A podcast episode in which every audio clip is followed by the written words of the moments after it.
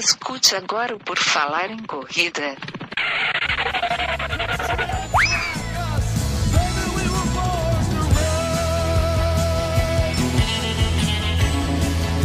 Are you ready to run?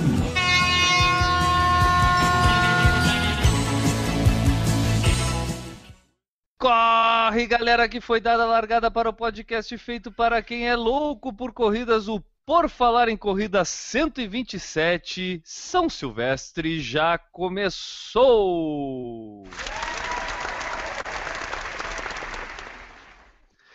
E nesta edição do podcast sobre corridas de rua mais irreverente da podosfera mundial, teremos a participação dele, que já correu e é apaixonado pela corrida do último dia do ano que acontece lá em São Paulo, Enio Augusto, arroba EALG. Tudo bom, Enio? Tudo bem, último podcast do ano, vamos lá, e a frase é: comece fazendo o que é necessário, depois o que é possível, e de repente você estará fazendo o impossível. E para colaborar nesta edição, ele que também já participou da São Silvestre, o cara do arroba Corridas SC, Newton Titinho Generini. Tudo bom, Newton? Tudo bem, Guilherme? Tudo bem, Enio? Boa tarde para todo mundo que está nos ouvindo. Olha aí o, o fã-clube do, do, do Titinho. Já, sabia, Enio? Que a gente já tem o, o Titinho Fã Clube. Já está fundado, cara? Já está afundado? Já está afundado. Já está afundado, já, já foi. E completando a bancada do Por Falar em Corrida para falar sobre a São Silvestre, ele, que eu não sei se já participou, vou perguntar para ele, arroba mgeronasso, tudo bom, Maurício? Tu já participou da São Silvestre? O Enio e o Newton eu já sabia se tinham participado ou não. Tu, eu me esqueci de perguntar antes, cara. Fala, galera. São Silvestre é aquela corrida de igreja que tem, né? Todas as paróquias, né? Da religião católica, né? Exatamente essa. Não, essa, essa infelizmente eu não participei. Mas eu tenho o sonho de participar daquela tradicional de São Paulo. Qual é a, a tradicional de São Paulo? Aquela é, maratona de São Silvestre, né? Ah, a maratona. A gente vai falar dela hoje também, cara. Sobre a Vai. maratona de São Silvestre, a gente vai falar dela também hoje. Bom, galera, eu sou o Guilherme Preto. Vocês podem me encontrar nas redes sociais pelo arroba Correio Vicia. E quem quiser saber tudo, mas tudo mesmo, talvez até eu escutar todas as edições do Por Falar em Corrida, basta acessar o nosso blog, o www.porfalaremcorrida.com. Lá, lá por cá também vocês podem encontrar a vida do Enio e tudo que o Enio pensa. Tá lá no porfalaremcorrida.com também, né, Enio? Exatamente, está tudo lá. E também está nos nossos Snapchats. É, falar em corrida, correr vicia e M Geronasso. Está tudo lá também. Vocês podem utilizar nossas redes sociais, blog, Facebook, Twitter, Instagram, YouTube, onde mais a gente estiver, e enviar suas mensagens, sugestão de pauta, relato de prova, dicas, corridas que vão participar, dúvidas, perguntas. Só mandar que a gente lê aqui. E para nos ajudar, como eu sempre falo, vai lá e avalia o Por Falar em Corrida na iTunes, deixa o seu comentário, assina nosso feed, é, compartilha o nosso conteúdo. Basta fazer o Por Falar em Corrida um pouco mais conhecido, você já vai estar ajudando a gente esse nosso podcast. Enio, então chegou a hora de a gente falar sobre a última, a última notícia do ano no mundo das corridas. A última notícia que vocês vão escutar neste Por Falar em Corrida de 2015. É a última notícia, Enio. Qual é a última notícia? Fala, pessoal, hoje não vamos nem fazer vinheta para entrada aqui. Vai lá, taca-lhe a última notícia. A última e a mais importante do ano é: Por Falar em Corrida bate recorde de edições em um ano. Que beleza, né, cara? Estamos encerrando o ano. Nossa, esta é a última edição que a gente publica em 2015 e foram ao todo quantas edições gravadas e publicadas durante este ano, Enio? Em 2015 a gente começou lá em 12 de janeiro publicando na edição 77 e depois de 51 edições chegamos na 127 publicada no dia 28 de dezembro. Cara, eu acho que a gente pode falar aqui para nossa audiência que isso deve-se muito à, audiência que a gente foi conquistando ao longo do ano, que isso que é o que motiva a gente continuar com o podcast. E eu acho que, pô, foi difícil, mas é, é uma brincadeira legal durante esse ano, né? Eu- eu- o Maurício que acompanha bastante podcast, eu acho que é uma das principais requisitos de um podcast é conseguir manter uma periodicidade, né, cara? Eu acho que a gente conseguiu esse ano, né, Maurício? Olha, Guilherme, é, acho que dos podcasts que eu escuto, o Por que Falar em Corrida é um dos poucos que continua com uma periodicidade. Claro, a gente tem aqueles famosos que a gente né, nem se compara a eles. Aqueles que ganham dinheiro com isso, né? Isso, mas eu vejo alguns podcasts que eu escuto. Que, vamos, vamos jogar um exemplo, claro, de um dos que já foi convidado, que já participou do nosso programa, o Coca-Tech. Tá? E ele de vez em quando tem falhado algumas publicações, então é, é aquele negócio. O podcast é uma mídia que só quem faz sabe o trabalho que dá. E a gente está aqui porque realmente a gente gosta desse produto e de estar tá batendo esse bate-papo, entregando aos nossos ouvintes uma, um programa de boa qualidade. Newton, quando a gente te convidou, eu acho que tu nunca acreditou que a gente fosse conseguir realmente gravar uma vez por semana, né, Newton? Tá, isso também é importante, cara, porque agora o podcast é uma atração especial. isso, isso é o que motivou Entendeu? o pessoal nos escutar isso é mais também. Né, falar assim, exatamente. Será que o Newton vai hoje? Será que não vai? Então, inclusive, essa falta de vez em quando também é muito boa. Tem clima de suspense, né, na relação, né? Fica com saudade das bobagens e tal. O velhinho. Ô, ô Enio, tu tem anotado por acaso aí quem é que convidou o Newton? Foi ele que se convidou. tá, apareceu invadiu o estúdio. Caiu, invadiu a internet aqui do Por Falar em Corrida, invadiu os estúdios e tá aqui participando. Mas, Enio, é... cara, virou quase que um toque da gente, então, essa publicação semanal esse ano, né? É, toda segunda tem que sair o podcast. É compromisso. Duela quem duela. É, compromisso de honra. Toda segunda tem que sair um. Até por isso que a gente, no fim de ano, a gente fez uma correria a mais para gravar algumas edições para ter férias, mas o podcast continuar. Então, tipo, a pessoa vai estar tá baixando esse podcast 127 e vai achar assim, ó, oh, eles gravaram semana passada. Não, a gente já está de férias faz duas semanas quando você está ouvindo isso aqui, mas a gente deixou pronto. Vai estar tá na praia tomando aquela cervejinha esperta, ah, com certeza no momento em que você está escutando este podcast, Enio Augusto está de sunga branca na beira da praia, bronzeando seus é, mamilos. Né? O, o, o, Newton está em Londres, que ele retornou para Londres porque já estava com saudade, não gosta do calor, porque é um carioca que foge do calor, por isso que ele veio para o sul do Brasil, mas aqui está esquentando muito e ele tem ficado por aqui. O Newton já está em Londres nessa hora. E Maurício Geronasso está na Disney. O Maurício está na Disney nesse momento. Porque Deus o cara é o seguinte, ele, ele, ele, eu não sei o que, que ele viu no Mickey, mas olha, o cara tá apaixonado pelo Mickey. Falei alguma bobagem? Vocês não estão aí? Não tá tudo bem aí na praia, Enio? Tá, eu fiz um trotezinho de 8 km, tomei um banho de mar e vim com a minha sunga branca molhada tomar um banho de sol. Você sabia que na Disney o Pateta usa teclado, né? O Mickey, mouse.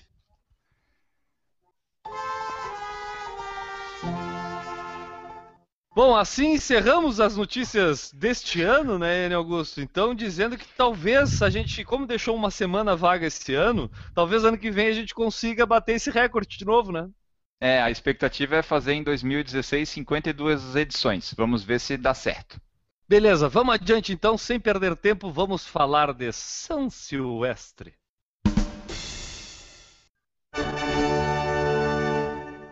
A São Silvestre é a prova mais tradicional, famosa e antiga do Brasil. Acontece na cidade de São Paulo desde 1925. O limite de 30 mil inscritos é atingido rapidamente nesta que é uma das corridas mais concorridas e esperada pelos corredores brasileiros. Naquela reunião de família, todos te perguntam se você já correu a São Silvestre, mas não estão nem aí se você já fez uma maratona, a não ser que seja a Maratona de São Silvestre. Nesta edição, vamos contar um pouco da história da São Silvestre, trazendo informações e dados sobre a prova. Bom, sobre São Silvestre, eu já vou começar falando aqui sobre quem é São Silvestre. Porque eu aposto, cara, que das pessoas que já participaram, das pessoas que têm interesse em ir, as pessoas que conhecem, muito pouca gente sabe quem é realmente São Silvestre. A não ser aqueles que já escutaram essa história. Em que edição foi que a gente falou, Enio? Foi no 115, correndo bem na foto. 115 correndo bem na foto, então a gente falou lá quem era São Silvestre. Mas agora que a gente está fazendo uma edição especial sobre a São Silvestre, e provavelmente quem está escutando ela é porque daqui a pouco vai estar tá correndo a São Silvestre, então a gente vai falar quem é São Silvestre. São Silvestre I foi Papa entre 31 de janeiro de 314 até 31 de dezembro de 335 durante o reinado do imperador romano Constantino I, que determinou o fim da perseguição aos cristãos, iniciando-se a paz na igreja. Silvestre I foi um dos primeiros santos canonizados sem ter sofrido o martírio. Festa em 31 de dezembro. Eu já vejo aqui um pouco de contradição, porque ele foi o único que não sofreu canonizado, né? No entanto, é feita uma corrida que geralmente as pessoas sofrem durante a corrida para concluí-la, Enio. É, os corredores sofrem o que o, o nosso Papa querido São Silvestre não sofreu. É por aí mesmo. Bom, Enio, é, dada essa informação sobre São Silvestre, a gente vai falar sobre algumas outras informações daqui a pouco, mas eu queria saber do pessoal que está fazendo hoje o podcast aqui, do Newton, de Ti e do Maurício, é, se vocês é, têm vontade de retornar, principalmente para os que já foram, Newton e Enio, vocês têm vontade de retornar? Ainda têm atração ou já mataram a vontade de participar da São Silvestre? E da onde vem essa vontade? É curiosidade de corredor, cara? É obrigatório o corredor correr uma São Silvestre? É, eu acho que é o seguinte, a São Silvestre é daquelas provas que tu tem que fazer pelo menos uma vez na vida para ver como é que é. Eu fiz duas vezes e não penso mais em voltar lá enquanto eles não organizarem a largada e fazer uma coisa decente, porque são 30 mil pessoas e uns 30 mil pipocas, sabe? Tu não consegue correr. Daí o pessoal diz, ah, é uma festa de fim de ano. Tá, mas é uma festa, mas eu quero correr, eu não quero andar na festa de fim de ano. é uma festa é uma... bagunçada. É, é uma confraternização, tá, mas pode ser organizado. Eu sempre tive vontade de ir, porque aquela coisa, tu, quando começa a correr, tu vê na Globo, porque a Globo faz um monte de coisa em cima, né? Daí tem transmissão, tu vê aquele monte de gente, fica até com vontade de ir. Eu tive a oportunidade de ir, fui lá, mas não, não é bem aquilo que eu gosto de corrida, assim. Não é o, o estilo de corrida que eu gosto, mas foi bom para ir para saber como é que era. Foi bom para saber que tu não gosta. É, para saber que se continuar desse jeito eu não vou mais não. É o último dia do ano, é a passagem tem que esperar a promoção, daí tem que sair tudo correndo. Ah, não, não é para mim isso não. É isso aí mesmo, Nilton? Mais ou menos. É, eu até eu concordo com ele. O que ele falou tem, tem razão, mas é que ele não leva em consideração que você falou que na verdade ela é uma festa, né? Ela é para ser uma festa de encerramento do ano para os corredores. Então, eu acho que esse problema que ele está falando de não correr é real, a gente não corre na São Silvestre. Talvez nos últimos 5 quilômetros você consiga desenvolver alguma coisa. Né? Mas é uma festa. Eu, eu fui uma vez, acho que irei de novo. Não tem nada contra, eu acho que irei de novo. Não tem nada marcado, mas também isso que o Henrique falou. É o último dia do ano, é meio complicado depois para voltar. A passagem normalmente é difícil de pegar promoção, então é meio complicado. E quando eu eu sou um pouquinho mais velho que vocês, né? Quando eu comecei a ver a São Silvestre, ela tinha um atrativo muito especial, que era ser no Réveillon. Mesmo? Ela é, você passava o Réveillon na corrida. Essa chamada, para mim, ia ser mais ainda mais importante do que ser no dia 31. Ser no dia 31 não acrescenta nada. Ser no dia 31 à noite, 10 horas da noite, por exemplo, né? não necessariamente está correndo durante a prova durante o Réveillon. Mas você está naquele evento durante o Réveillon. Ó, até 88 ela era realizada à noite, geralmente iniciando às 11h30 da noite. Nossa, era bem tarde, eu não imaginava que fosse isso. Só que não eram 15 quilômetros ainda, né? Variava entre Sim. 6 e 8 quilômetros. Ah, mas é isso aí, você fazia, você virava o ano Sim. correndo, né? Ou correndo, ou não, mesmo se você fosse rápido na, na, de, Dependendo da pessoa e do ritmo, como estava falando o Newton, tu perigava estar tá cruzando a linha de chegada no Réveillon. Pá. No Réveillon. Você corria o ano inteiro. Largava no ano chegava no outro. Isso. Acho que essa, essa ideia era muito, pelo na, minha, na época que eu era mais guri, era muito charmoso, né? Depois passou para dia 31 de tarde, você depois vai fazer o Réveillon. Então é um, ficou meio, sei lá, perdeu um pouco do charme, para mim, né?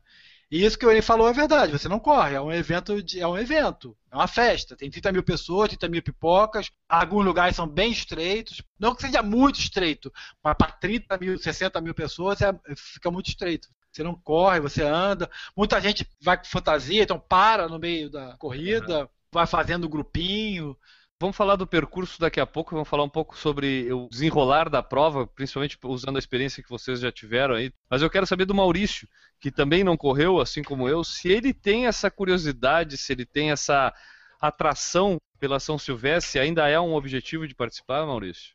Olha, Guilherme, eu tenho a São Silvestre, eu, eu me lembro muito quando eu era pequeno, tá? meu bisavô Tá? Ele tinha o costume de, nem era transmitido ainda pela televisão, ele tinha o costume de ouvir via rádio. Todo dia 31 estava ele grudado no radinho ouvindo a São Silvestre.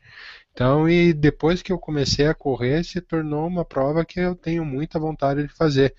Mas como a gente já tem família e como o próprio Enio diz, é muito difícil conseguir uma promoção até um preço bom de passagem para retorno, então já exigiria uma programação de quem sabe passar a virada do ano em São Paulo, né?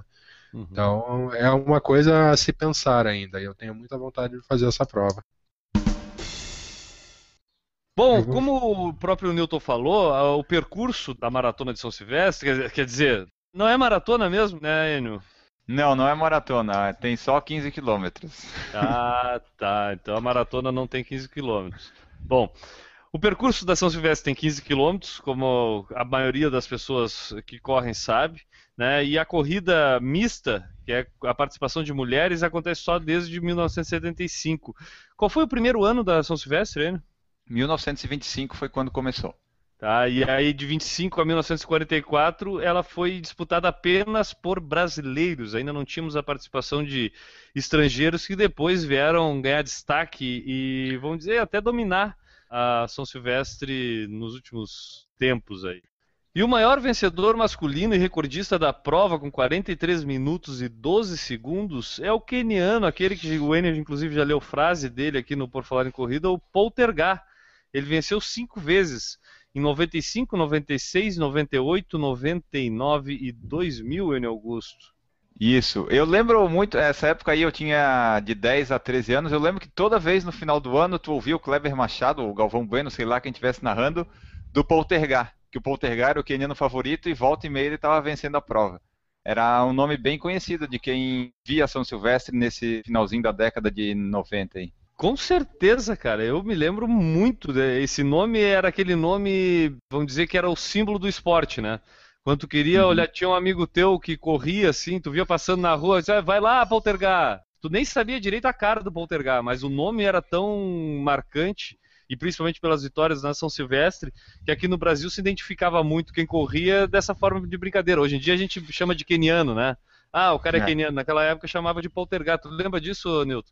Não, porque na minha época eram os portugueses que ganhavam. A Rosa ah, Mota, né? Então tu era chamado Mota, de Rosa Mota. É, é isso. E o. Eu acho que é Carlos Lopes, não é esse?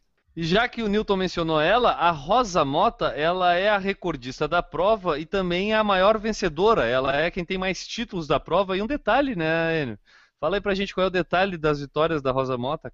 Ela ganhou seis vezes e as seis vezes seguidas, de 81 a 86, só deu Rosa Mota na São Silvestre na prova feminina. Maurício, então me diz aí, entre os brasileiros, quem é o maior vencedor da prova, Maurício? Maior vencedor da prova. Tu não tá com a altura Pô. dos caras aí que venceram a prova? O Joaquim Gonçalves da Silva, mas isso foi na década de 40. Qual era a altura dele? A altura dele, não tem a altura dele. Então como é que tu sabe que ele é o maior vencedor? Eu vou dizer só uma vez então, Maurício. O maior vencedor brasileiro da São Silvestre é o Marilson. Marilson Gomes dos Santos, com três vitórias em 2003, 2005 e 2010. O que, que tu tem para contradizer disso, Maurício? Não, contradizer não. Dizer que o Joaquim Gonçalves da Silva também teve três, então ele está junto com o Marilson.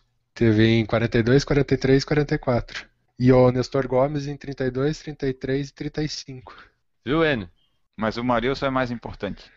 Tá, mas o que importa é que o Maurício foi o último brasileiro a vencer, né? Valeu, obrigado. O Marilson. Marilson. o Marilson foi, o Maurício um dia, quem sabe. Alguns dos maiores fundistas da história do atletismo já participaram e venceram a prova. Entre eles tem o Poltergar que a gente falou, a Rosa Mota, tem o Carlos Lopes, o português, o Ronaldo da Costa, o brasileiro que já foi recordista mundial da maratona, a Prisca Gepto, que é maratonista keniana, e a locomotiva humana, o tcheco Emil Zatopek, que foi campeão em 1953. E a São Silvestre é transmitida ao vivo pela televisão para o Brasil e para o mundo, pela TV Gazeta e pela Rede Globo de televisão desde 1982. Por é, isso o... que o gol do Maurício eu via pelo Radim o Emil Zatopek ter vindo participar de uma ação silvestre, eu acho que a gente pode comparar hoje aí colocar. Ele não é maratonista, mas seria mais ou menos um Mofará aparecer por aqui para fazer uma prova, né? Pode ser, dá para fazer essa comparação. Algum desses corredores famosos, tipo um maratonista, tipo um Denis Quimeto, sei lá, eu vim participar aqui. Como veio o Geoffrey Mutai, acho que ano passado, correr a meia do Rio, que ele venceu até com facilidade, sabe? É mais ou menos isso. E isso acabou dando uma notoriedade grande para São Silvestre, né? A participação de um cara expoente do esporte como o Emil Zatopek, né? Exatamente, isso daí foi chamou a atenção dos estrangeiros também para a prova e do mundo, né? Porque o, ah, o Emil Zatopek veio correr aqui, venceu, e daí começou a, a atrair mais gente. Um pouco da história aqui, Enio, da São Silvestre. Sabia que o Casper Libero, um jornalista e advogado paulista milionário que fez a fortuna no início do século XX no setor de imprensa, fez uma viagem a Paris e de lá voltou maravilhado com uma corrida realizada à noite, em que os corredores carregavam tochas ao longo do percurso. Entusiasta do esporte e decidido a promover algo semelhante aqui no Brasil, criou uma corrida noturna a ser realizada no último dia do ano de 1925. Estava fundada então a Corrida de São Silvestre, que recebeu esse nome em homenagem ao santo do dia, Enio. Exatamente, o santo lá que não sofreu o martírio que a gente mencionou, né? Na primeira edição, essa daí que o Casper Libero fez, de 60 inscritos, 48 compareceram para disputar a prova e apenas 37 foram oficialmente classificados lá nos concluintes, já que as regras exigiam que todos os corredores cruzassem a linha de chegada no máximo 3 minutos após a chegada do vencedor. O primeiro vencedor foi o jogador de futebol Alfredo Gomes, que completou os 8,8 quilômetros do percurso em 33 minutos e 21 segundos.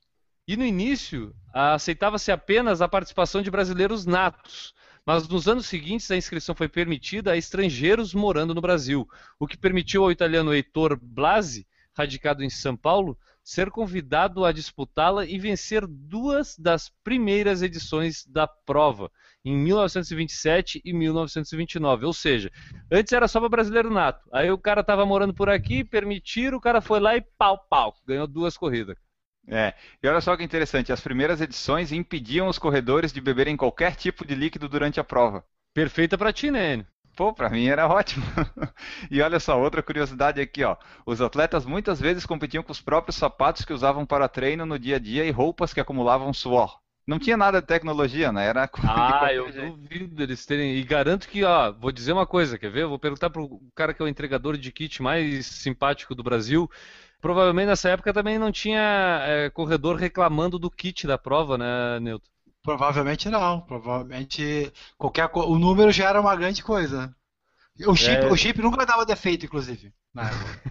Com certeza. Né, nunca teve reclamação de chip que não funcionou. Isso é coisa de atleta moderno.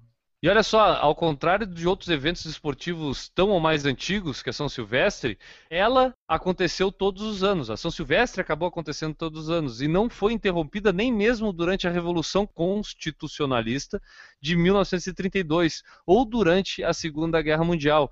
Ou seja, ela é uma prova antiga e contínua há muito tempo. Sim, tu vê só, é, ano passado foi a edição 90, né? Esse ano vai ser 91 e acho que agora não tem mais. Vai ser 92, eu acho. Ano que vem vai ser 92, exatamente. Exatamente. E, e, em 2017, Newton, tu tem ideia de qual vai ser a edição da São Silvestre? Ai, cara, tá difícil essa. Faz uma forcinha, cara. Pesquisa aí no Google, bota no Google. Enquanto Newton pesquisa, a gente pode falar que a partir de 45, com o fim da guerra, a prova passou a contar com a participação de estrangeiros, mas apenas para corredores convidados provenientes de outros países aqui da América do Sul. Eles foram dando uma abertura, né? Ao longo é. do tempo foi abrindo, começou bem restrito, provavelmente até acho que por causa da participação e para a atratividade da prova precisava criar uma competição ali dentro e aí começaram a abrir para outros atletas para começar isso ah, a, ah. a, pelo menos estimular um pouco mais essa competição, não acha? Até porque uh, em 1920 para vir para o Brasil não era uma coisa muito simples, né? Ah, não era assim, pegar um aviãozinho ali, 5 horas está aqui, 6 horas. 11 se vier, da Europa. Então era meio. Não era coisa tão simples, né? Essa parte de intercâmbio. Mas olha só, o sucesso das duas primeiras edições internacionais, no entanto, levou os organizadores a permitirem a participação de corredores de todo o mundo a partir de 1947, ali no pós-guerra, né? Ano marcou o início de período de 34 anos no qual nenhum brasileiro venceria a prova, o que se encerrou somente quando o garçom pernambucano José João da Silva venceu a edição de 1980, feito que repetiria em 1985. Ou seja, pós-guerra, liberou a São Silvestre para todas as nacionalidades e nenhum brasileiro ganhou de novo até 1980, cara. Olha só que loucura, hein? Abriu para estrangeiro, definhou para os brasileiros. Acabou, né? Acabou para os brasileiros. Por isso que a gente valoriza tanto quando um brasileiro vence a prova, né? É, porque depois, quando abriu, ficou difícil e agora com os quenianos vindo, está mais difícil ainda. É, e uma outra coisa é que a corrida ela permaneceu restrita aos homens até 75, quando as Nações Unidas declararam aquele ano como Ano Internacional da Mulher. Os organizadores da São Silvestre, então, aproveitaram o momento para realizar a primeira corrida feminina no mesmo ano. Demoraram só 50 anos para permitir a participação de mulheres. É, e o evento feminino começou já com a livre participação internacional, eles não tiveram a restrição por nacionalidade, como foi o histórico da masculina, né? E a primeira mulher a vencer foi uma alemã, alemã ocidental Christa Valenziek, que venceu duas vezes seguidas, cara. Pois é, e a primeira vitória brasileira só aconteceu 20 anos depois, quando a brasiliense Carmen de Oliveira venceu em 1995. Pô, e essa vitória foi comemoradaça. Eu não sei que o Maurício ou o Newton, vocês lembram quando venceu a Carmen de Oliveira? Eu me lembro, cara. Eu era novo, mas eu me lembro que foi noticiado, acho que um bom tempo depois ali. Né? Do João, do José João, né? Também foi bem, bem comentado. É, e no segundo ano. Com dois anos de idade eu não estava muito ligado. Não, eu sei, mas eu, eu, eu, eu vou te explicar a tua história. O primeiro ano não foi assim tão badalado, acho que ninguém esperava. Aí a segunda vez já foi mais, mais comemorado. Em 85, tu diz a vitória é, do isso. José João da Silva. É. Eu acho que a, uma das vitórias que eu mais, mais me recordo e mais é, tenho presente assim, foi do, do Iserben. Acho que a vitória Também. dele, quebrando a sequência de dois títulos do Poltergeist lá, era, foi sensacional. E além desse Poltergeisten aí que o Maurício falou, né, o Poltergeist e a Rosa Mota, outros grandes campeões na história da São Silvestre são o belga Gaston Roland e o equatoriano Rolando Vera. Gaston Roland é um ex-atleta recordista mundial e campeão olímpico dos 3 mil metros com obstáculos em Tóquio 1964, que venceu 64, 65, 67 e 68. Ele estava naquela época dominando, hein? É, e o Rolando Vera é o único a vencer a São Silvestre por quatro vezes consecutivas entre os homens. De 86 a 89 só deu ele. Olha, nem o Poltergeist conseguiu isso. Nem o Poltergeist. Graças ao Iserben, né? Exatamente. Senão ah, ia ser seis. O Maurício tá ligado. Para quem achava que o Maurício entendia só de Fórmula 1, né? Também entende de São Silvestre. Parabéns, Maurício. A plateia tá aplaudindo o Maurício Geronasso conhecido também Maurício Sanfonasso. Vamos lá aqui, a keniana Lídia Cheromei venceu três vezes, em 99, 2000 e 2004. Ela não conseguiu fazer o triplete ali. É. E voltando um pouquinho mais no tempo, ali, né, já famosa em toda a América Latina e na Europa desde 53, quando a presença e a vitória do multicampeão olímpico tcheco Emil Zatopek a transformou é, num evento que eu realmente falado. deu um destaque para o evento, né? É, transformou num evento realmente internacional de ponta em 70, São Silvestre começou a chamar a atenção da imprensa especializada dos Estados Unidos, quando o norte-americano Frank Shorter, futuro campeão olímpico da maratona em Munique em 72, veio ao Brasil e a venceu. Diz que a ele era um cara muito curto. ah, é Bem verdade. Shorter. A vitória do, da mentira, né? Que tem as pernas curtas do Shorter, Deus, provocou Deus, uma posterior invasão de corredores americanos na prova, que veria Dana Slater. Será que era a mãe do Kelly Slater? Acho que não, não, né? não, mas ela chegava sempre atrasada, cara. Era Slater. Ele que começou. Apesar dela estar sempre atrasada, ela foi bicampeã entre as mulheres em 78 e 79. E o fundista Herb Lindsay venceu em 79, ano em que a vitória no masculino e no feminino pertenceu aos Estados Unidos, feito nunca mais repetido. O Brasil repetiria esse mesmo feito na edição de 2006, com a vitória de Frank Caldeira no masculino e Lucélia Pérez no feminino. Eu fiquei esperando o Newton falar aqui o, o Erva fala lindo. É, né? é, o Fusquinha? Foi o Rab Fusquinha? Não, é o Erva fala Lindy. Ah, mas daí era muita pensei coisa. Pensei no Fusquinha. Pensei, pensei no Fusquinha. Fusca também.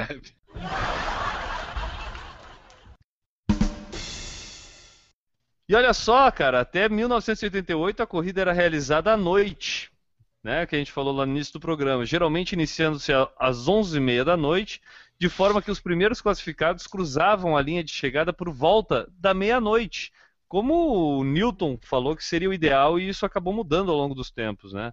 Mas o ano de 1989 foi marcado por sensíveis modificações no formato do evento. E aí eu imagino que tenha muita influência de questões externas, é, liberação da Avenida Paulista para festa. Complicou principalmente pelo aumento da população também, né, Nilton? Na verdade, a ideia, a, a ideia do charme, mas é inviável, né? Não, não tem como fazer essa, essa logística no, no Réveillon. Hoje, Bem, atualmente, é impossível. Hoje, né? atualmente, é impossível. Mesmo que mudasse de lugar, fosse para um outro lugar, que não a Avenida Paulista, que é onde é feito o Réveillon a festa de Réveillon principal da cidade de São Paulo, eu acho que seria inviável a nível de policiamento, a nível de segurança, organização de trânsito, ia ficar inviável. Pensa que tu teria que organizar um evento com 30 mil corredores, mais 30 mil pipoca, como falou o Enio, e junto disso organizar a festa de Réveillon na Paulista, que também reúne o quê? 2 milhões de pessoas. É. Entendeu? Imagina tu realizar um evento num ambiente desse. Impossível. Não, já é complicado a, no dia, né? Porque eles têm que desmontar toda a estrutura, Sim. montar. A, né? não, não é montar toda a estrutura do, do Réveillon, mas desmontar essa estrutura, finalizar do Réveillon. Por um lado, cara, essa questão do horário acabou permitindo que muita gente acabasse participando da São Silvestre, né? Porque acaba que, como a gente tem vários conhecidos, e eu não sei se vocês fizeram isso, acho que sim, é, acabar voltando depois da prova, né? Tem muita gente que fez isso. Eu, como tinha parente lá em São Paulo, eu fiquei por lá, mas eu conheço gente que voltou assim, acabou a corrida e já voltou num voo que achou na promoção e tal. Eu ia passar o Réveillon na Paulista, mas choveu tanto que eu fiquei dormindo no hotel mesmo. É, é. mas tem muita gente que acaba aproveitando para vir passar de volta. Só que para mim, cara, bah, é uma trabalheira do caramba tu ter que viajar final do ano e tudo, né? Ainda Sim. mais de São Paulo, né? Se fosse uma outra cidade menos movimentada, talvez. Mas imagina tu ir para o aeroporto em São Paulo no último dia do ano. É, muito divertido. Deve ser maravilhoso. Seguindo a história da São Silvestre, cara, o objetivo era cumprir as determinações da Federação Internacional de Atletismo, quando eles fizeram essas adaptações em 1989, né? Só retornando aqui o que a gente estava falando. É, o horário de início da corrida foi alterado, passando às 15 horas para mulheres e às 17 horas para os homens, então em 89 e a distância a ser percorrida, que variava quase que anualmente, geralmente entre 6,5 a 8,8 quilômetros, então foi definitivamente fixada em 15 quilômetros em 1991, o mínimo exigido pelas regras da Federação Internacional de Atletismo, a IAAF. É, e em 89, daí a São Silvestre foi oficialmente reconhecida e incluída no calendário da IAAF. Em 2011, pela primeira vez desde sua criação, a São Silvestre teve o tradicional local de chegada alterado. E foi uma bosta. Invés... Como? Foi uma bosta. Ao invés da Avenida Paulista, ele passou a ser na bosta, não quer dizer, no Parque do Ibirapuera. E tava quase isso, tá? Porque choveu tanto. O Newton foi nessa daí, né, Newton? Foi, uhum. essa ah, aí que eu fui. muito, tava um lodo, tava um barro aquele Parque do Ibirapuera. Tava um pasto ele tava... É. Essa alteração criou até um monte de conflito entre corredores lá. Teve grupo de corredor que criou uma São Silvestre pirata. Vocês lembram disso? Sim, pior que é. Teve um até que foi processado por causa disso. Eu não sei bem como é que ficou isso. Isso, mas... é. Aí teve um pessoal que queria que terminasse na Avenida Paulista por causa da tradição. Aí acabavam fazendo meio que uma corrida clandestina para terminar por lá. Isso aqui deu muita controvérsia na época. É, acho que foi uma das últimas matérias daquele programa que tinha na ESPN, o Vamos Correr. Ah, acho que foi, passaram uns, um mês falando dessa mudança e querendo entrevistar o organizador. É, foi, foi uma confusão. Bom, nesse ano, então, a keniana Priska Jepto, vice-campeã olímpica da maratona em Londres 2012, venceu a prova feminina em 48 minutos e 48 segundos, recorde, e a primeira vez que uma mulher completou os 15 quilômetros da São Silvestre em menos de 50 minutos. Então isso aconteceu em 2011, né? Aí no ano seguinte, sim, ela foi vice-campeã olímpica. Crescendo e sendo prestigiada através dos anos, não apenas por atletas da elite, mas também pelos corredores amadores, eu diria até principalmente pelos corredores amadores, os números da São Silvestre fazem dela a maior corrida de massas da América do Sul, também em quantidade. Os 48 participantes da edição inicial em 25 transformaram-se em cerca de 2 mil ainda no fim da década de 50, mais de 10 mil por edição nos anos 80, até alcançar o recorde deste ano, que são cerca de 30 mil inscritos nesta edição de 2015. Que loucura! E além desse prestígio nacional e internacional, financeiramente a São Silvestre também compensa para seus campeões. A premiação total é de 382 mil reais, sendo que o campeão recebe 80 mil reais, o segundo colocado recebe 40 mil, o terceiro colocado recebe 24 mil e até o décimo lugar a distribuição de premiação em dinheiro. O Newton, tu recebeu quanto lá na, na tua participação lá? Eu recebi uma medalha. E era bonita a medalha? Ah, até que era. A camiseta era bem ruimzinha, mas a medalha era legalzinha. Esse ano que tu foi, a medalha foi depois da corrida ou foi antes no kit? Foi depois, foi depois. Acho que no ano anterior tinha sido no kit. Isso. Porque teve essa também, né? Foi em 2010. 2010 aconteceu esse fato da medalha ser entregue junto com o kit. Tu ia retirar o kit na sexta, no sábado, lá, sei lá, eu antes da corrida, e já vinha a medalha. Nem precisava correr a prova. O que para muitos já é bom, né? Ah, esse, esse acho que soa como um dos maiores absurdos que pode acontecer numa corrida, né? É, esse aí foi, foi complicado. Eles banalizaram o negócio da medalha. Tem gente que corre para pegar a medalha no final, né? E eles vão lá e entregaram junto, como se fosse uma parte integrante do kit. Tanto foi errado e não deu certo que eles mudaram para o ano seguinte já, né? Enio, vamos falar um pouquinho do percurso da São Silvestre, cara. Ela é realizada em grande parte pelo centro da cidade lá de São Paulo, né? E já teve vários percursos de distâncias diferentes através das décadas, como a gente falou, foi mudando ali a distância até 91 quando fixou, pá, vai ser 15 quilômetros e dali por diante não mudou mais. Tu e o Newton já participaram.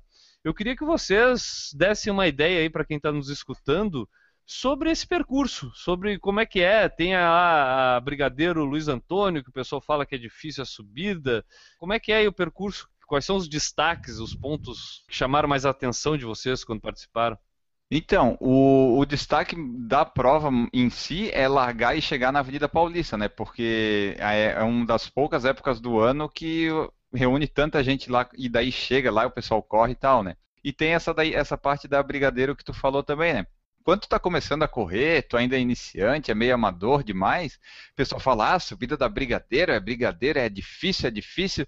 Aí tu vai correr, não é tão difícil assim, ela quebra o teu ritmo porque é uma subida. Mas tem coisa muito pior pelo Brasil afora. A brigadeiro não é tão difícil assim. Não acredite que a brigadeira é tão difícil. Brigadeiro é bom. O problema não é nem a inclinação, né? ela é um pouco longa.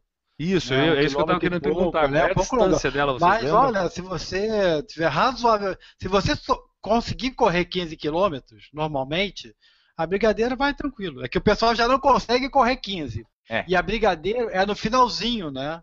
Então, é o... aí fica difícil, né? Aí realmente... É, a Brigadeiro, tu acabou a Brigadeiro, tu virou à direita, daí a chegada. Deve o 13 terceiro quilômetro, tu pega a Brigadeiro. Quer dizer, o cara que não está é. muito preparado vai pegar já cansado. Mas eu, sinceramente, passei direto ali. Ainda mais que no ano que eu fui, a Brigadeiro não era no final. Ela era no décimo quilômetro. Depois da Brigadeira, ela descia em direção ao, ao parque. Essa que foi a parte difícil, que era uma descida. Não era muito íngreme, mas era íngreme e estava tudo molhado. Isso, mas o percurso tradicional é esse, né? Chegou na brigadeira, acabou a brigadeira, virou à direita, tá o público dos dois lados com grade, todo mundo te aplaudindo e a chegada logo na frente. É onde tu dá o sprint final, onde talvez tu corra mais na prova, né? A melhor parte da prova é que o pessoal corre mais. Brigadeira a 2 km. É, Pode tem, falar, tem até alguma coisa legal, do tipo assim, tu pega viaduto, tu desce viaduto, pega na minhocão e tal. Isso é uma bichona! Tem umas coisas passa pelo. Para tudo, para tudo, para, por favor. Tem gente que gosta, meu amigo. Para um pouquinho, pessoal não Eu vou colocar em loop. temos, temos na última edição do ano o melhor errou, errou do ano. Temos ele, conseguimos. Alcançamos o melhor errou do ano. Ele, Augusto, bota aí de novo aí, bota aí pra gente. Foi o, o Newton entregando o jogo, vai lá. Pega na minhocão, tal, pega na minhocão, tal, pega na minhocão, tal. Então quer dizer que tu pega no minhocão, Newton? Não pega na minhocão tal. Eu tu falou isso, nós temos prova! Pega na minhocão tal. Você pega o minhocão, observe a minha frase, você pega o minhocão. Não, tu disse a gente Eu pega o minhocão. Pega no minhocão e tal. Não sei o que, eu não. Tu desce no minhocão aí. Ah, Ah, mas pega o minhocão. Vocês escutaram isso também, não fui só eu Ah, aqui, né? Não é meu, meu fone. Deixa eu até olhar meu fone. Pega no minhocão e tal. Pega no minhocão e tal. Newton, tá, e como é que é Posso pegar o minhocão ali? É muito complicado, fica Posso pesada a voltar? coisa. Voltamos a apresentar Ah, o, o- o engraçado é que as pessoas falam assim: ah, você vê, passa pelo centro velho de São Paulo, não sei o quê. Pô, cara, tu tá correndo, tu não vê nada. É, eu tenho Ah. vagas lembranças das ruas É, São eu também de um no ou outro prédio que eu não, não consegui nem ver o que, que era. Passa pelo Teatro Municipal, eu falei, não vi. Tá, e não, e não rola aquela pessoal fantasiado durante o percurso, ou aquelas pessoas que tu vê que não tem nada a ver com a corrida, mas estão ali só pra aparecer, na, se atirar na frente da câmera da Globo.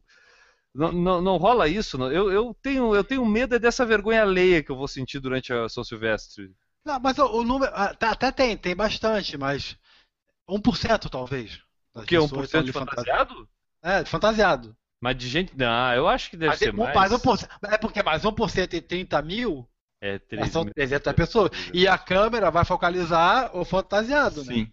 Aquela Então- faixa lá do. Eu não É. lembro a faixa da cidade, mas tem um monte de cidade que leva lá a faixa. Ah, mas eu acho que. É, é, é que eu tô me referindo como fantasiado, não só o cara que vai que nem a vaquinha de Angelina lá. Eu tô falando do cara que vai com essa faixa, o cara que vai ali com a camiseta com o nome da cidade escrito em neon, querendo aparecer. O cara quer se atirar na frente do, com o cartazinho, sabe? Aparecer na câmera quando. a- É fácil de ver onde tem câmera. É onde o- o- a, a boiada vai em direção. A câmera ali, o pessoal passa por ali e volta pra pista. É fácil. Eu acho que isso é meio fruto. é, porque o- aí os mais antigos, né, vão recordar que aparecer na televisão era algo. Meu Deus. Dia que tinha um aparente teu que passou atrás da câmera que estava gravando um- uma reportagem, o cara ligava para a família inteira, né? Gastava uma nota, porque era cara a ligação naquela época, para dizer: Olha, vou aparecer na televisão.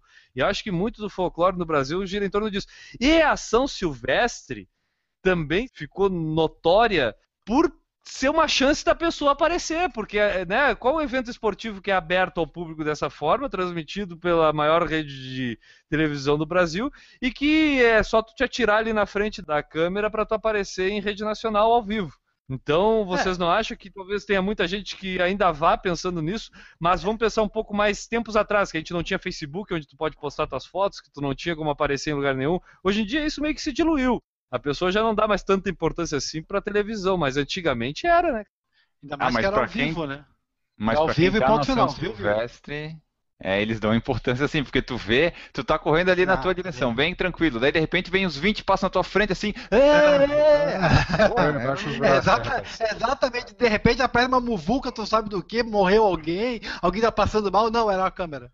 Pá, isso eu, eu não sei, mas eu acho que deve dar um- ali um. Não sei. Bom, se o Newton e o N gostaram, deve ser legal. Volta a assistir, é legal você ir vendo a ideia de uma festa. E a gente tem a São Silvestrinha também, N. Augusto, que foi Tem. idealizada lá por Júlio Deodoro, superintendente da Gazeta Esportiva, em 1994, que é a primeira versão infantil da São Silvestre, para crianças de ambos os sexos, entre 6 e 15 anos de idade. E então ela foi denominada São Silvestrinha, a versão infantil da São Silvestre. Reveladora de grandes talentos, foi a responsável pelo surgimento para o atletismo de nomes como o do fundista Frank Caldeira, vencedor da edição de 2006 e medalha de ouro na maratona dos Jogos Pan-Americanos de 2007 no Rio de Janeiro. Tem a São Silvestrinha também, então, Enio? Tem, e essa São Silvestrinha tem distâncias que variam entre 50 e 600 metros. É, na edição de 2012, ela foi disputada na pista de atletismo do Conjunto Desportivo Constâncio Vaz Guimarães, ali no Ibirapuera, né? E até então é disputada lá e o limite é de mil atletas inscritos. Ela acontece, acho que é uma ou duas semanas antes da São Silvestre oficial. Legal, sabia disso, Nilton? Eu já tinha visto alguma vez na televisão, acho que passou uma vez um- uma reportagem sobre isso. Enio, para terminar, para a gente terminar falando de São Silvestre, eu vou perguntar para a bancada hoje qual é a opinião de vocês sobre a maratona de São Silvestre.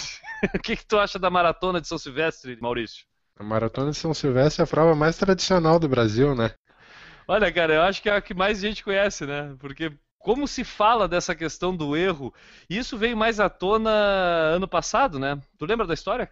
Não, eu, eu acho muito, muito a questão, Guilherme, de, das pessoas não saberem nem ao certo a distância da maratona, né? Claro. Visto quando você corre uma maratona, eles perguntam, tá, mas quanto que é uma maratona? Aí você diz 42, o cara, uh, mas você correu 42? Ah, mas Ah, tá. as pessoas que tu conhece já estão muito adiante do que, do que as que eu conheço, porque as que eu conheço, tu fala, elas já, elas te perguntam se tu correu uma maratona. Supondo que uma maratona é qualquer coisa que se corra. Então É. elas não estão preocupadas em saber a distância. Pra mim, por exemplo, essas pessoas nunca perguntaram qual é a distância de uma maratona. Pra ti já perguntaram, velho? Já perguntaram, e daí depois pergunta assim, tá, e uma meia maratona desse? Então, é a metade, é a metade. é a metade desses 42. O, o legal da maratona é que não é que a pessoa não saiba a distância, ela não sabe a distância. É que tu fala 42, normalmente a pessoa não tem ideia do que são 42 quilômetros, né? Exato. Aí você fala, aqui, na, aqui, você vai até o tempo da seta, tu volta, vai até a universidade, volta, ah, acabou? Não, tu vai mais um pouco e volta, o cara fica até meio tonto, né? Ou tu usa aquela velha métrica do jornalismo, né? São tantos campos de futebol. Ah, né? Porque no jornalismo Exatamente. tudo é, é tantos campos de futebol, né? Tipo, qual é- lá na- é- existem as medidas de peso, de distância e de campos de futebol, né?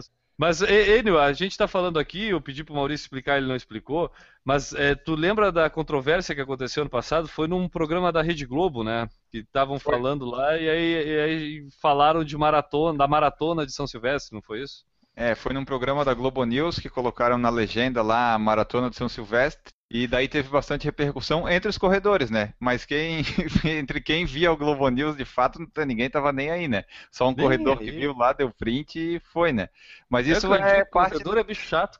É muito chato, mas isso é parte também da falta de importância que o pessoal dá para os outros esportes, né, e a corrida entre eles, porque não, não tomaram cuidado de, sei lá, perguntar para alguém ou procurar, sabe, na Wikipédia, no Google, ia estar lá. Mas daí, como é, deve ser aquelas coisas corrida, televisão, foi lá, Maratona de São Silvestre e foi. Eu vejo isso como muito a questão da- do não conhecimento, porque se você for ver a própria chamada da televisão é Corrida Internacional de São Silvestre. Em nenhum momento ela fala maratona.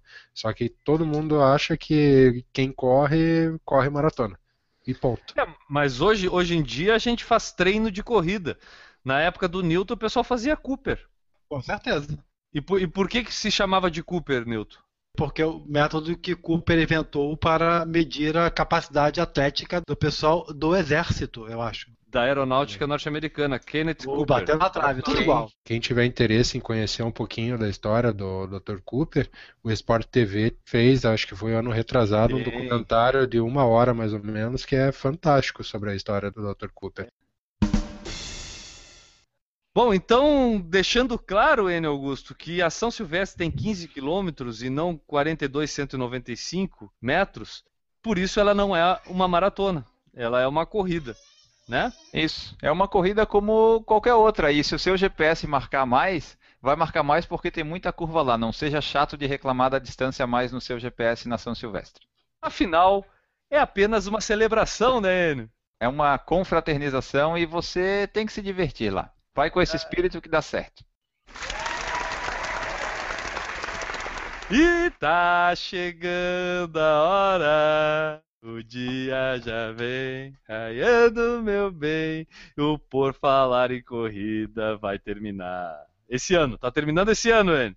Está ano. terminando 2015. Se tem alguém escutando em 2016, esse é o nosso último programa, e por isso a gente tá feliz de 2015, né?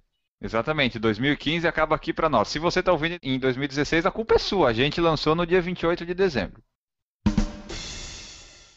Bom, como é o último programa do ano, a gente não vai ler mensagens hoje e vamos direto ao encerramento. Newton Generini, teu jabá, teu abraço, tua despedida de 2015 para o pessoal que acompanha a gente aí. Um abraço para quem ouviu aqui o podcast. Querendo entrar em contato comigo, newton.generini.corridassc.com.br e o site www.corridasbr.com.br para o calendário das corridas do Paraná, Rio Grande do Sul e Santa Catarina. Corridas de 2016 bombando lá no site, Newton. Por enquanto ainda tem muita gente devendo. A gente continua com aquele problema de não conseguir fazer um calendário decente Não. no início do ano porque o pessoal não divulga a data ainda. Ainda tá bem fraco. Beleza, mas calma. Semana que vem vai Calma. aparecer, todas as corridas vão estar lá. Com certeza. Tchau, Nilton. Tchau. Abraço. Maurício Neves Geronasso, um abraço pra ti, meu amigo. Muita cerveja pra ti em 2016. Galera, primeiramente queria agradecer a nossa, nossos ouvintes a paciência por esse ano nos ter aguentado essas 50 e poucas edições. Desejar um- uma passagem para 2016 muito melhor do que foi esse ano de 2015. E avisar que em 2016 a gente vai estar aqui, se a bancada do PFC me permitir, eu estarei aqui enchendo a paciência de vocês e trazendo esse brilho da minha careca. Cara, valeu. Muito obrigado, Maurício. Um abraço. Quer deixar já deixar seu abraço pra quem tu queria, né? É, Um abraço aqui especial para vocês três, né? Acho que esse ano aí a gente pode se divertir, além de tudo, se divertir e levar um pouquinho de informação para as pessoas. Valeu. Eu achei que esse ano a gente ia terminar sem pegar no Minhocão, mas acabamos pegando no Minhocão. Ah, mas sempre tem, né? A revelação do final do ano, né? Ele, Augusto, batemos um recorde. Cara, eu não sei assim, mas vamos, vamos extrapolando. Quase que a gente grava mais edições em um ano do que a gente tinha gravado em três, quase, né? Olha, foi quase isso, foi quase isso. A gente começou o ano com 76 e gravou 51 em um ano só. Então, em três anos a gente gravou 76 e em um ano a gente gravou 51.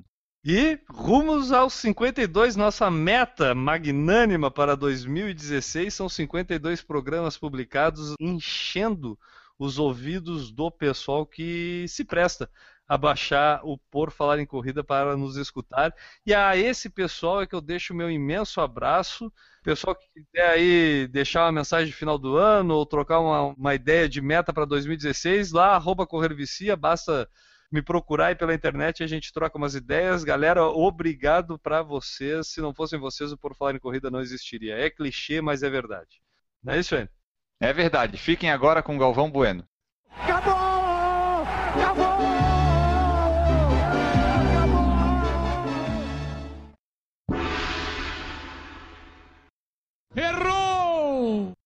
Estamos ao vivo? Yeah! Pô, Enio, tu, aqui eu tô no meio de uma bolachinha, cara. Como é que Pô, tu- desculpa. assim, cara? Bolachinha de água e sal, ó. Sabe por que, que bolacha de água e sal não é só de água e sal? Ah, Porque senão o mar seria uma grande bolacha. Ó, a Carla Luzia Baião tá aí, ó. Minha nossa, estão aí outra vez? Estamos, aqui, Rodrigo Carla. Não, não temos nada pra fazer, então a gente fica aqui, ó. Resolvemos vir pelo YouTube comer uma bolachinha. Errou! Sabe o que, que é, qual é a coisa mais importante numa piada? Timing.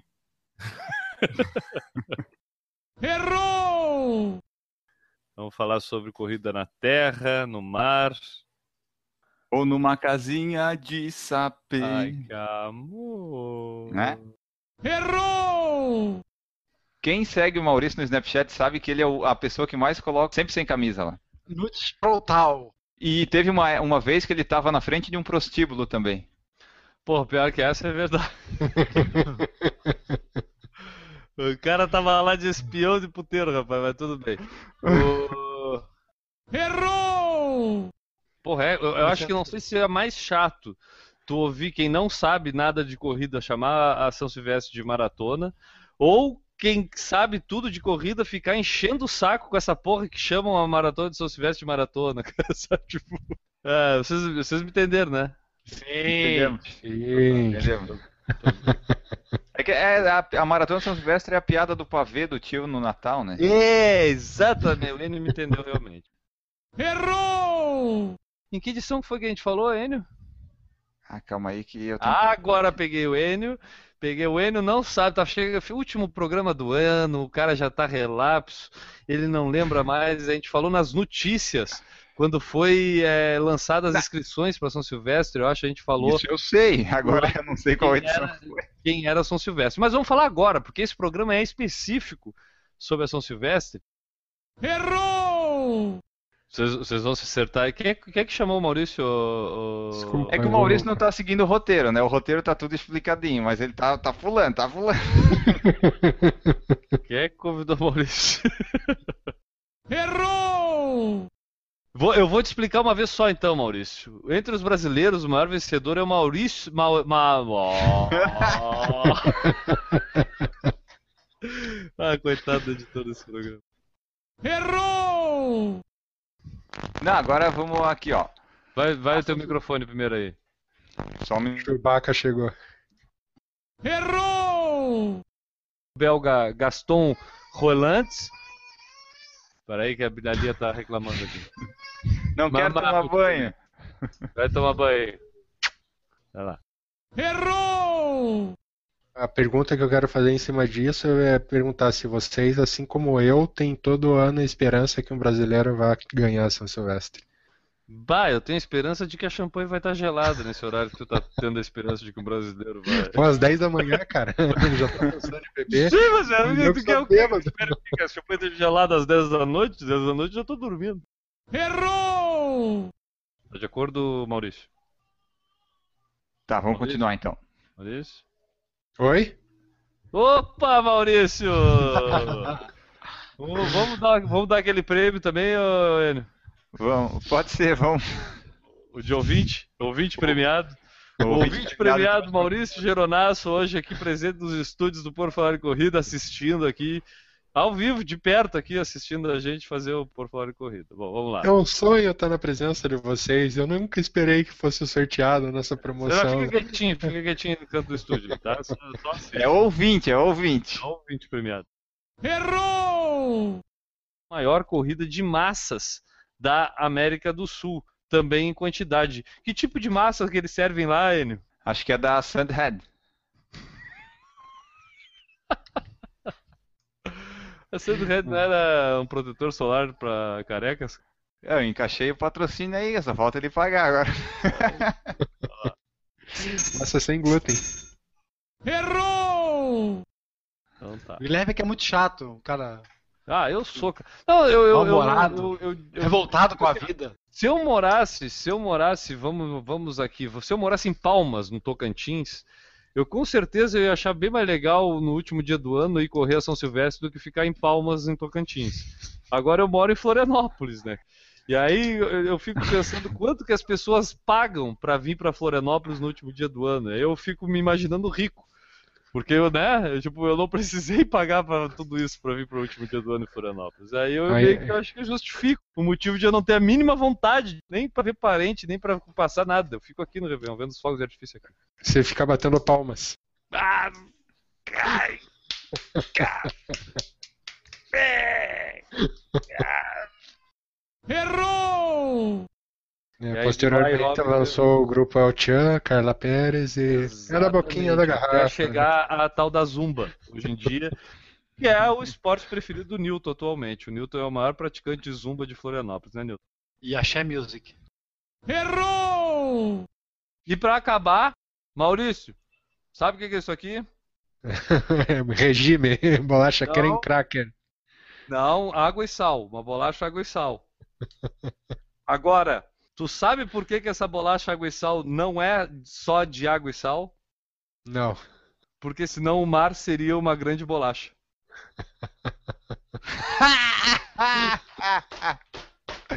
Muito bom. Acho que foi a quinta vez hoje ou foi a quarta? Foi a sexta.